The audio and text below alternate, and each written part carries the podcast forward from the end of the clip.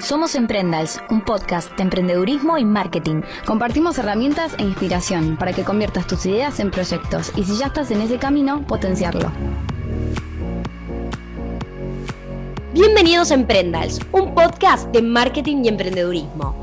Hoy tengo un episodio internacional. Estoy acá conectada con José Manuel Campillo Álvarez, director de marketing de Belka Motors, que nos va a contar un poco su historia y consejos para el posicionamiento de una marca. ¿Cómo estás, José? Gracias por unirte a Emprendals. Pues nada, muy bien y encantado de, poder compartir con vosotros eh, mi experiencia como emprendedor y, bueno, como, como, profesional del marketing. Espectacular. Contanos un poquito cómo nació Belka. Pues mira, Belka surge de seis compañeros de trabajo eh, y amigos que compartíamos actividad profesional en una empresa de patinetes compartidos, de estos que hay por la calle que coges con la aplicación y demás, eh, aquí en Madrid, que se llama Boy Technology. ¿no? Entonces, bueno, nosotros eh, llevábamos las operaciones aquí en España y, bueno, surge porque el CEO de, el actual CEO de Belka, Emilio Frojan, en un viaje a Alemania, pues eh, empieza a haber motos con, baterías extraíbles allí y como que se está poniendo un poco de moda allí y demás y bueno, también con una estética un poco diferente a las que tenemos aquí y viene un poco con la idea de decir, oye chicos, ¿y por qué no nosotros eh, montamos esto? ¿no? Es verdad que eh, Boy, la empresa está de patinetes de, de sharing, no iba muy bien en España y nosotros ya teníamos la sospecha de que nos iban a echar a todos a la calle. Entonces, eh, fue, bueno, fue un empujoncito más para, para hacerlo. Y de ahí surge, la verdad. Nos juntamos seis, y, fuimos para adelante, la verdad. Así empieza, así empieza Belka. ¿Y cómo fue esta unión de seis amigos? ¿Cómo fue la elección de socios? ¿no? Porque es un tema cuando uno decide emprender en conjunto. Es un tema complicado y es un tema súper importante. Para mí, a mí cuando me preguntan a veces ahora eh, pues consejos para, para emprender, eh, mi uno de mis consejos que, que, doy siempre es elige bien a tus socios. Y yo te, te voy a ser sincero, cuando, no lo pensamos mucho eh, no lo pensamos mucho, no lo analizamos mucho porque nunca pensamos que Belka podría convertirse en lo que es hoy. Entonces fue más una aventurilla de decir, bueno, venga, pues vamos a probar que, elegir muy bien los roles de cada uno. De hecho, hemos pivotado en roles, en puestos, nos hemos ido adaptando pero no lo, no lo, meditamos mucho, pero yo siempre recomiendo que, que, sea uno de los puntos clave a tener en cuenta, porque si no, en un futuro quizás pues, puedan surgir eh, problemas. Genial, y ustedes arrancaron con un MVP, ¿cómo fue el primer lanzamiento? Porque me imagino que es todo un desafío desarrollar motos eléctricas. Contanos un poco de eso. Pues eh, fue un poco locura porque también nosotros empezamos justo cuando nosotros empezamos en, en, diciembre, constituimos la empresa, diciembre creo que fue 2019, ¿no? El año del COVID después, enero 2020, puede ser. Eh, entonces, claro, nuestro MVP realmente era un contenedor de, de motos. Nosotros eh, importábamos de China eh, aquí hicimos toda la parte de creación de marca y teníamos que validar el producto en el mercado. Eh, y cuando teníamos ya todo listo para empezar a hacer las pruebas con clientes, eh, cuando llevamos a lanzar la página web, cuando ya realmente íbamos a arrancar con el producto en el mercado, pues vino el COVID y nos encerraron aquí en España. Entonces nos encerraron, me acuerdo que era a la semana siguiente, ya teníamos pruebas con los vehículos y justo cerraron fue el confinamiento y estuvimos tres meses encerrados en, en casa, con lo cual te puedes imaginar el comienzo cómo, cómo fue. fue un poco complicado, sí. Un poco, un poco difícil. Lo que pasa que luego en junio, cuando abrieron y pudimos empezar a validar el producto, empezó a ir muy bien, la gente tenía mucha aceptación.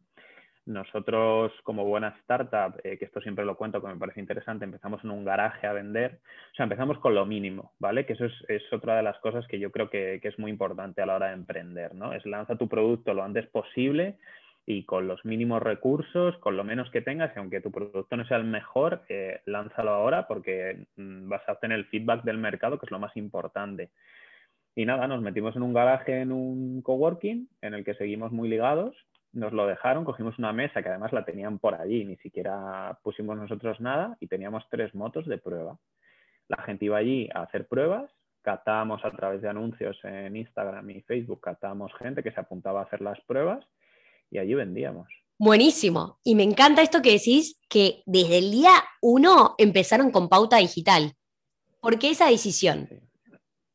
Era la única manera de, atraer gente a un, tú imagínate un garaje, pues yo que sé, quedaba hasta miedito entre comillas, porque tú entrabas ahí y claro, nosotros no teníamos dinero para tener una tienda como tenemos ahora, o no podíamos hacer un evento porque encima había COVID, tenía todo que ser citas muy controladas. Entonces la idea fue, oye, pues eh, arrancamos en digital, que la gente vaya cogiendo cita para probar la moto y pues eso, que vengan en, espacios de X tiempo, eh, con medidas de seguridad y demás.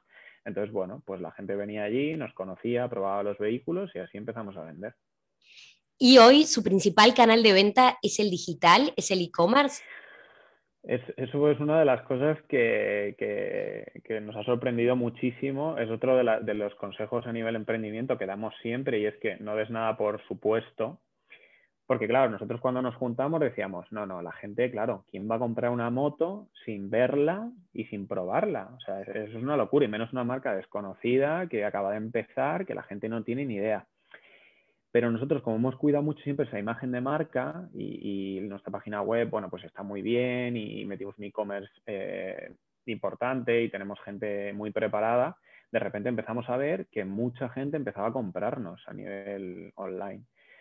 Y fue muy curioso, a día de hoy el canal que más vende eh, es, es, el canal online.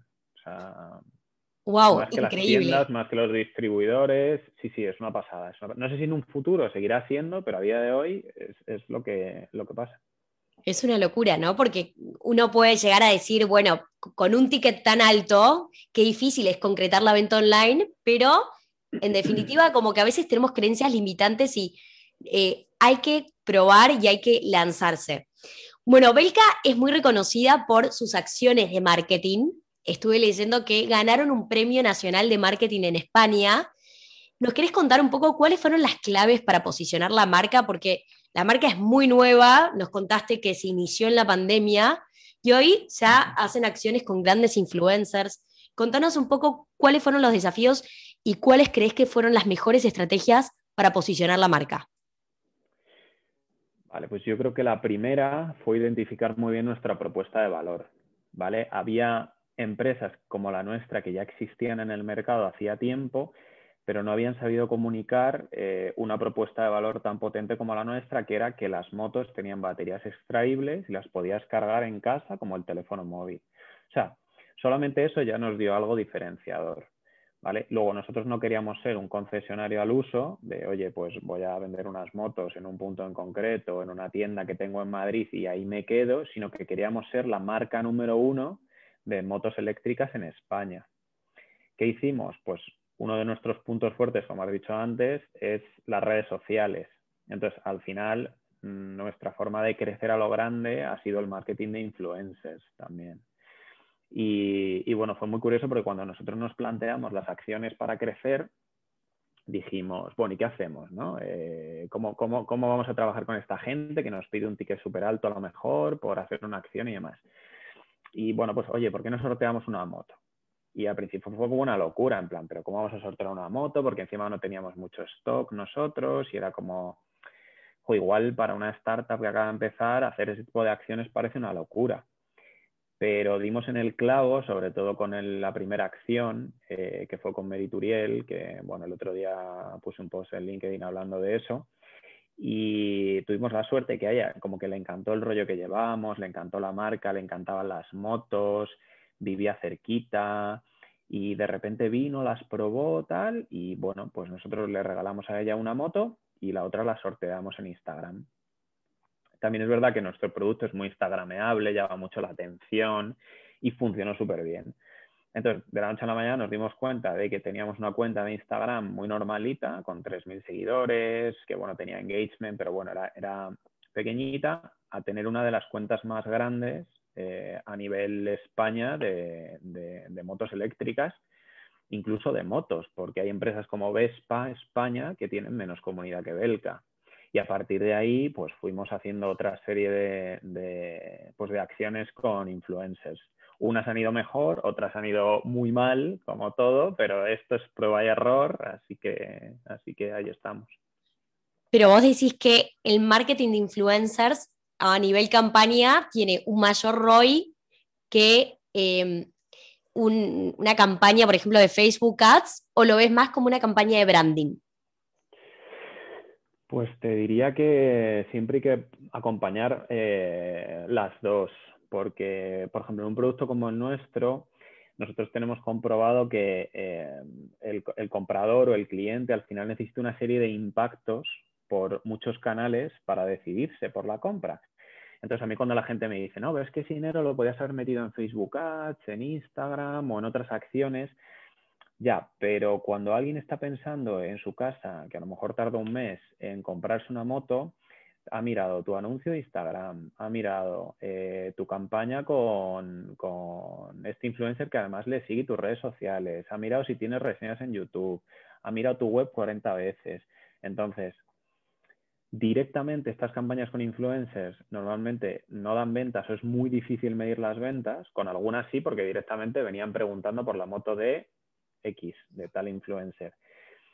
Pero no te da un retorno directo, pero sí yo creo que a medio largo plazo eh, te da un retorno muy, muy importante, porque al final estás en el top of mind de esa persona que, quiere decidirse entre tu marca y, y otra. Es tal cual decís que la compra, el Customer Journey, tiene un montón de puntos de contacto, de análisis, porque, bueno, no sé exactamente cuánto es el valor promedio de, de cada moto.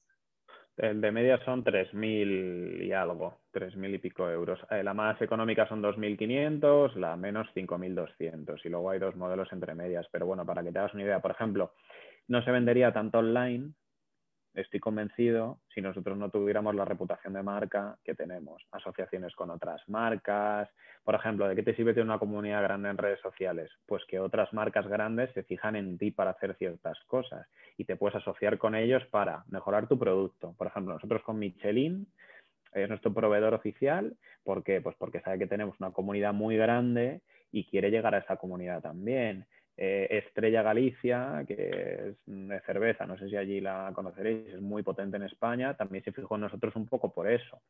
Entonces, no es solo decir es que voy a tener seguidores o voy a tener tal o dónde invierto, sino que al final es el conjunto el que te hace, el que te hace ser grande. Espectacular, qué bueno eso que tienen varias acciones de co-branding. Y Hoy, entonces, la red social más importante de Belka es Instagram. ¿Tienen presencia también en otras redes sociales? Pues te diría que Instagram igual es la más reconocible, pero yo creo que la, eh, incluso somos más potentes en LinkedIn, porque tenemos muchísima comunidad en LinkedIn que si la comparas con otras marcas, somos más potentes. Lo que pasa es que LinkedIn está muy enfocado a profesionales y tener a lo mejor 5.000 o 8.000 seguidores en LinkedIn es diferente. Pero es verdad que, hombre, la, más potente, potente, quizás para el público en general, pues, pues sí es Instagram, sí. Bueno, y hablando de LinkedIn, porque la verdad es que yo en LinkedIn no tengo mucha experiencia ahora, estoy a poquito metiéndome más porque sé que estoy desarrollando mi marca personal, así que tengo que estar en LinkedIn. Eh, tengo ahí una comunidad que se formó, no sé, pero porque doy charlas hace mucho tiempo, pero nunca, la verdad es que nunca le di bola. Decís que tienen la comunidad de Belka en LinkedIn quizás porque los founders tienen desarrollado su marca personal o no, no, tiene relación. Algunos la tenemos más desarrollada que otros, pero es por el contenido que generamos y luego también porque como Belka es muy atractiva para inversores, eh, muchos de ellos llegan desde ahí y te siguen por ahí. Entonces, bueno, pues por ahí yo creo que ha llegado a la comunidad que tiene, que tiene Belka también. ¿Crees que como emprendedor es súper necesario desarrollar una marca personal, más cuando tenés que buscar financiación? Sí, eh, es, necesario, porque una de las cosas en las que más se fijan los inversores es en el equipo, que también es en lo que yo me fijaría. Eh, y claro, si tienes un equipo que tiene todos los miembros o la mayoría de una marca personal muy potente, genera mucha confianza en ellos. Entonces, para mí es vital, necesario para atraer eh, financiación a tu proyecto. ¿Y qué consejos le darías a aquellos emprendedores que quieren empezar a iniciar su marca personal, pero siempre está esta creencia limitante de, ay, no me quiero exponer, no me gusta hablar en público, no me gustan los videos, porque todo el mundo relaciona que hacer tu marca personal es salir a hacer videos, y no siempre es así. No, yo, yo les diría que empiecen hoy, que no lo dejen para mañana, que se pongan a escribir y a publicar y que a la vez se formen, ¿vale? Eh, a nadie le importa realmente lo que tú haces. Quiero decir, no tiene una relevancia como para que yo vaya a decir, jo, es que he publicado esto, que van a pensar de mí. Realmente a nadie le importa y sobre todo al principio, no tienes nada que perder. O sea, puedes probar cosas, escribir posts y que no tenga nada de engagement y mañana si quieres lo borras y lo publicas otra vez y haces otra cosa y pruebas algo más. O sea, que realmente pierdan ese miedo porque no hay consecuencias negativas y luego que se formen, porque claro, al final, bueno, pues tienes que avanzar, ¿no? Pero la experiencia te va a dar más casi que, que andar esperando a, bueno, y cuando me saque este curso y cuando estudie esto y cuando, no, ponte hoy, fíjate en perfiles top, cópialos, eh, empieza a escribir. ¿Cómo cópialos? No, bueno, inspírate. Bueno, cópialos, inspírate. Y si empiezas desde cero, pues oye, eh, fíjate mucho, no sé si copiarlos, pero fíjate mucho lo que hacen. Y decir, no copia su contenido, sino en cómo lo hacen, ¿no? y, empieza hoy, no dejes para, mañana. Y un poco para inspirarnos en vos, ¿cuál fue tu post de marca personal con más repercusión? En LinkedIn, pues el otro día publiqué uno. A ver, es que están en los que publicas, por ejemplo, pues premios y cosas así que suelen tener mucha repercusión, pero realmente tú como que no, no, no, es que no aportes valor, pero bueno, simplemente, oye, nos han dado este premio por esto, por esto y por esto, y eso suelen tener mucha repercusión. Luego, el otro día publiqué uno que tuvo bastante, y es que en Belka aceptamos criptomonedas como medio de pago. Y es algo muy novedoso, que está muy en la actualidad, y yo le di un enfoque también muy de storytelling, de pues un día estábamos en una reunión de socios y de repente surgió esto y no sé qué, entonces tuvo muchísimas reacciones y bueno, tenía un título como ¿y tú piensas en grande o no? O sea, tenía varios puntos que eran interesantes. Está buenísimo, sí, esto como lo contás de que eh, aplicás storytelling. No es solamente decir, bueno, en Belka aceptamos bitcoins eh, para comprar tu moto y subir el post, sino que le diste un contexto, bueno, estábamos en una reunión de socios y surgió esta idea y después nos planteamos, entonces está genial de cómo podemos aplicar storytelling también en redes sociales que quizás no las asociamos tanto al storytelling, porque muchas veces se dice que el storytelling es de Instagram y no, se aplica a todo. En todo, en todo. José, en Belka acaban de levantar capital y acá tenemos muchos emprendedores que están en ese proceso de empezar a buscar financiación para sus proyectos. ¿Nos puedes contar un poco cómo es este proceso, especialmente en España, ¿no? Porque tenemos también acá audiencia española y argentinos que tienen ganas de presentar sus ideas también allá. Bueno, en Belka, yo te cuento un poco, si quieres, cómo fue en Belka. Eh, nosotros cuando empezamos estábamos ligados o un poco ligados a la comunidad de Power MBA, no sé si lo conocéis, que están por allí también por Latinoamérica. Sí, lo reubico, hay publicidad por todos lados. Sí, bueno, pues eh, estábamos un poco ligados a ellos por tema de que conocíamos a gente de allí y demás, y alguien, hay gente que trabaja en marketing ahora que trabajaba con ellos y tal. Entonces, bueno, nada, cuando empiezas al final es lo que, lo que decimos siempre. Las primeras rondas que vas a levantar pues son de conocidos, amigos o, bueno, gente del mundillo porque estás ahí porque te, te conocen. Entonces, nosotros levantamos una primera ronda muy pequeñita de 30.000 euros que al final la conseguimos yendo a convencer a la gente para que pusiera dinero para nosotros. O sea, oye, vamos a hacer esto, necesitamos algo de financiación, oye, mira, ya tenemos una mínima atracción de ventas, parece que a la gente le gusta el producto, es muy escalable. Eh, bueno, al final se lo tienes que vender. Es verdad que también ayuda a estar metido en todo el ecosistema emprendedor, aceleradoras, incubadoras, eh, bootcamps, eh, bueno, todo lo que se te ocurra, eventos para inversores, que hay un montón también. Empezar a entrar a ese mundillo te va a ayudar mucho. Incubadoras, sí, tres incubadoras que sean eh, más accesibles en España para emprendedores que estén escuchando hoy el episodio, que las puedan buscar y que empiecen un poco a interiorizarse. Pues no sabría decirte, nosotros es que no estuvimos en ninguna muy implicados, porque la financiación de Belka vino por otro lado, pero hay un montón. ¿Vale? Y yo sé que sí que tienen, pero como no conozco ninguna, no te quiero decir, eh, ¿vale? No, o sea, no sé decirte porque no, no, vino de ahí, pero sé que hay muchos proyectos que levantan capital con, con ese tipo de empujón, ¿vale? Con incubadoras. Eh, bueno, luego la verdad que los resultados en el mercado empezaron a ser atractivos para inversores un poco más grandes y acabamos levantando una ronda de financiación que la hicimos en dos partes. Una que era inversores directamente, digamos, inversores privados eh, que pusieron bastante capital y la otra la hicimos a través de un crowdfunding. ¿vale? ¡Ay, qué lindo! Increíble. a través de la plataforma Crowdcube, ¿vale? Que es así que te puedo contar un poco porque sí que lo hicimos así. Eh, bueno, pues parte del capital ya lo teníamos comprometido con, inversores y la otra parte la sacamos a crowdfunding. Eh, eh, Crowdcube al final es una plataforma en la que tú tienes que cumplir una serie de requisitos y, cuando te validan, tú sacas tu proyecto con un vídeo, con pitch, con un texto y, y, bueno, todo el mundo puede invertir. Creo que el ticket mínimo eran 10 euros y yo creo que el máximo, no recuerdo muy bien, pero 15.000, 20.000 eh, podían entrar. Y conseguimos levantar 750.000 euros eh, en menos de 24 horas. Y fue un récord de España también lo que levantamos ahí. una locura. no lo puedo creer. Una locura. Eso fue a los 6-7 meses, yo creo, de empezar y actualmente acabamos de levantar otra que hemos seguido el mismo procedimiento.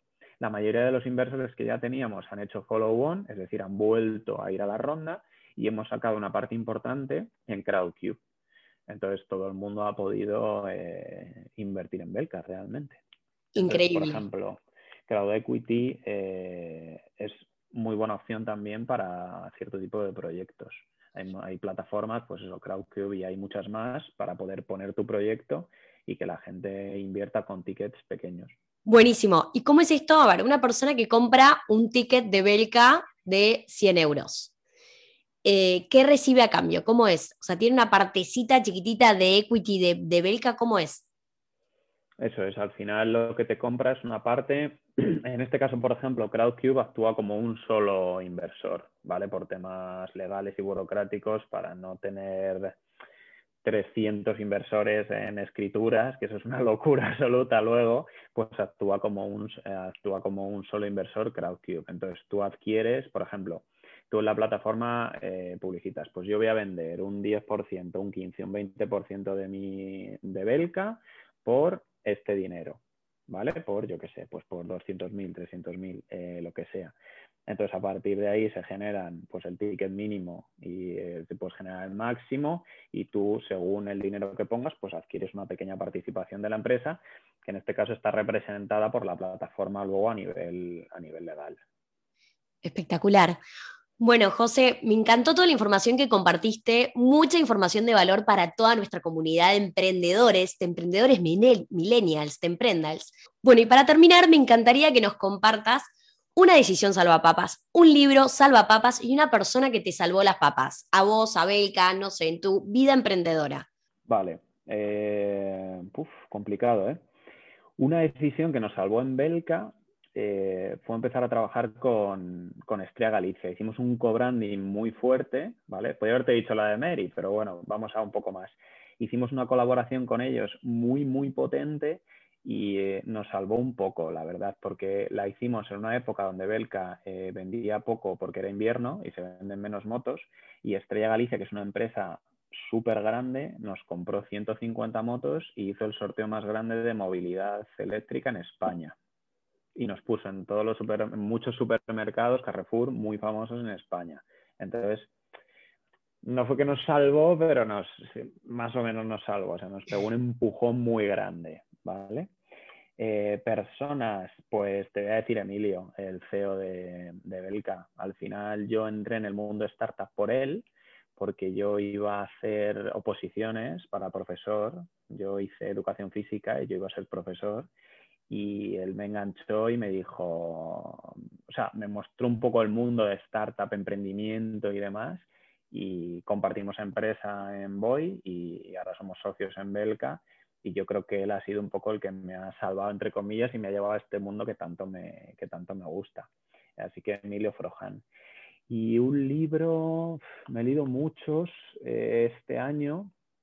Hay uno que me ha gustado mucho y es eh, El vendedor ninja, que te voy a decir el autor ahora porque no me acuerdo. El vendedor ninja es muy bueno. Eh, me gusta un montón porque a mí, aparte de marketing, eh, de Josué Gadea, me gusta un montón las ventas, ¿vale? y bueno, también me gusta el neuromarketing y demás. Y este libro, no sé, es como, como muy claro, muy conciso, tiene un lenguaje muy de que lo puedo aplicar mañana, eh, consejos muy concretos, me gusta un montón. Y me lo leí hace poco y no sé si ha sido mi salvavidas, pero, pero bueno, lo recomiendo. El momento. Fue un salvapapas el momento con muchos consejos. Me encanta. Buenísimo. Y compartinos tus redes sociales, las de Belka, para todos los que nos están escuchando y, quieren seguir los pasos de Belka y, y, tus pasos de emprendedor. Pues Belka es arroba Belkamotor, Luego en, el LinkedIn me podéis encontrar como José Manuel Campillo Álvarez y, bueno, ya está, yo creo, con, el de Belka y mi LinkedIn. En LinkedIn también podéis encontrar a Belka, que hemos hablado antes que, es, es muy interesante también, tiene mucha comunidad. Así que bueno, os animo a que nos sigáis en LinkedIn, en Instagram, porque además hacemos sorteos de motos también. Eh, pero para la comunidad que está en España, ¿eh? todavía no podemos mandar a Sudamérica, pero bueno, está muy guay. No, tenemos muchos argentinos. Igual allá. Acá se está yendo todo el mundo a España, así que olvídate. Buenísimo, José. Muchas gracias por venir al programa hoy y gracias a todos por escuchar. Este fue un episodio de Emprendals. Chau, chau. Chao, gracias a ti.